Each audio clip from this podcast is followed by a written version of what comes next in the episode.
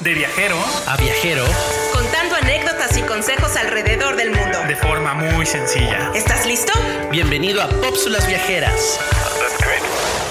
Bienvenidos a la Pópsula Viajera número 3. ¿Qué debo de llevar a mis viajes? Estoy con Isma y con Jireko que nos van a compartir lo esencial para todos nuestros viajes. ¿Qué debemos de llevar siempre, Isma? Híjole, Char, la verdad es que yo sí tengo un poquito de, de varias cosas que espero les puedan servir a todos nuestros escuchas. Principalmente yo creo que cuando viajas, díganme si no, pues estás caminando todo el día, pues quieres traer por lo menos una botellita, quieres traer tal vez una cámara, quieres traer un cambio por cualquier cosa. Entonces, para todo esto, algo muy importante y esencial es una backpack. Es una mochila y si me dicen más especializado que mochila o cosas por el estilo, porque como, di- como dijimos en la pópsula viajera pasada, puedes llegar a robos o cosas por el estilo. Yo en lo personal ocupo una que encuentre en Mercado Libre o Amazon que diga antirrobos, una mochila antirrobos y es la que normalmente me llevo, ¿no? Es la que ocupo, ahí meto todas mis cosas o papeles que debo de traer conmigo, pues es lo que llevo, ¿no? De ahí fuera ¿Qué otra cosa ocupo muchísimo y que yo siento que es esencial al momento de viajar es una pijama?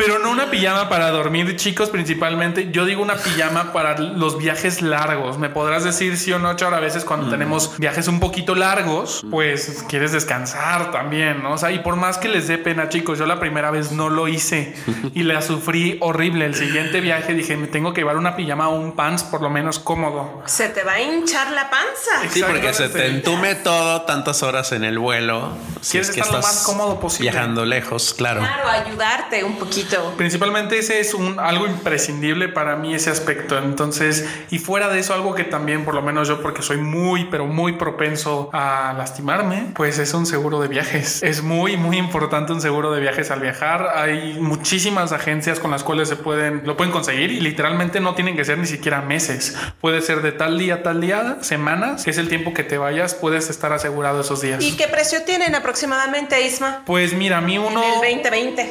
Por ejemplo, uno, yo les digo hace 2018, que fue creo que el último que compré, me costó 1800, cobertura total, dos, dos semanas. Pesos mexicanos. Sí, 1800, estamos hablando como de cuánto en dólares, unos Como unos 80 dólares. 90 dólares por Unos ahí. 90 sí, dólares, sí, más o menos. Es lo que más o menos te cuesta dos semanas cobertura total internacional. Claro. Eso es importante recalcarlo. Ajá, y para los pop viajeros mexicanos, yo les recomiendo que vayan a esta agencia que se llama Mundo Joven. Ahí pueden adquirir un muy buen paquete que ya incluya el seguro de viajes para que se vayan tranquilos, sobre todo ahora en épocas de pandemia. Aunque mi mundo no sea joven. Aunque tu mundo no sea joven. ¿Qué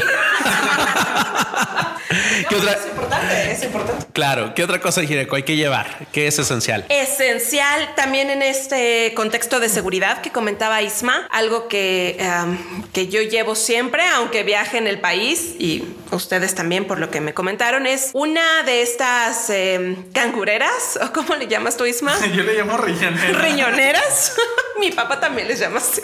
Este, que, ah, bueno, puede ser una cangurera eh, de esas eh, super cool, este, de piel o de esas que parecen deportistas, porque tienes todo cerca de ti, al pendiente. O hay unas que van eh, abajo de la ropa, que son solo como unas bolsitas que van a la cintura, donde pueden guardar su pasaporte, obviamente después del aeropuerto, o sea, ya que llegaron a, a su destino y sus cosas más importantes, ¿no? Esto es obviamente para eh, cuando anden por la vida. Un error que yo cometí es meter ahí absolutamente todo mi cash y entonces tenía que ir a esconderme un baño para poder sacar el dinero Sí, es que- y, y poder pagar. Entonces eh, hay que hacerlo con inteligencia, o sea, guardar ahí una reserva junto con tu pasaporte que no necesitas tener a la vista, tal vez, y o tener otras cosas accesibles. Creo que, que es una buena inversión.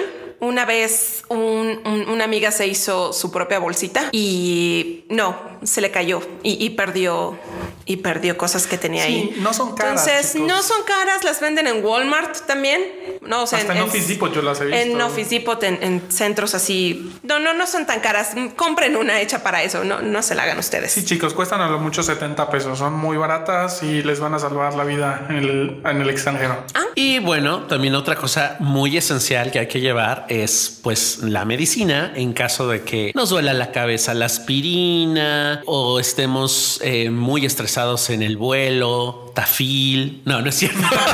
bueno, pero De hecho, si necesitan llevar este tipo de ansiolíticos para el vuelo, para el viaje, necesitan llevar su receta médica porque en caso de que en el aeropuerto revisen sus maletas y vean que tienen medicinas de prescripción, pues les van a pedir la receta. A mí me pasó una vez, entonces es importante que lleven sus recetas organizadas. Y también otro tip que les puedo dar es jet lag. ¿Cómo combatir el jet lag? Pueden llevar la famosa melatonina que no necesita receta. Es una pastillita que te va a ayudar a regular tu sueño porque si viajas, por ejemplo, a otro continente, sabemos que la diferencia de horarios nos puede eh, tomar unos días, ¿no? Eh, adaptarnos y perdemos un poco la energía que necesitamos para nuestros viajes.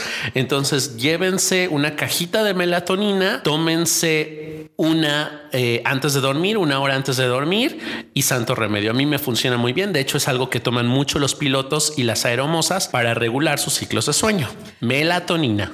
Eh, ¿Tienes alguna anécdota de cuando no tomaste melatonina? Ah, sí, es difícil viajar, por ejemplo, a países como Japón, donde hay una diferencia de horario de 14 horas y de repente llega la noche y no tienes nada de sueño, la pasaste en vela completamente y durante el día pues te mueres de sueño. Eso me pasó por haber olvidado la melatonina. Entonces vayan por su melatonina si es que van a viajar lejos y necesitan regular su sueño. ¿Qué tal muchachos? Eh? Bueno, pues muchísimas gracias. Esto fue la Pópsula Viajera número 3. Y bueno chicos, recuerden que si nos quieren seguir en nuestras redes, eh, por Instagram y Facebook, estamos como Pop Viajeros. Si nos están escuchando por Apple Podcast, eh, recuerden suscribirse y dejarnos un comentario si les sirvió estos consejos y compártalo con aquellas personas que creen que este contenido les puede gustar y les puede ser de utilidad. Si nos están ah, viendo por Spotify, síganos y pues denle me gusta. Y nos vemos en nuestra próxima Pópsula Viajera.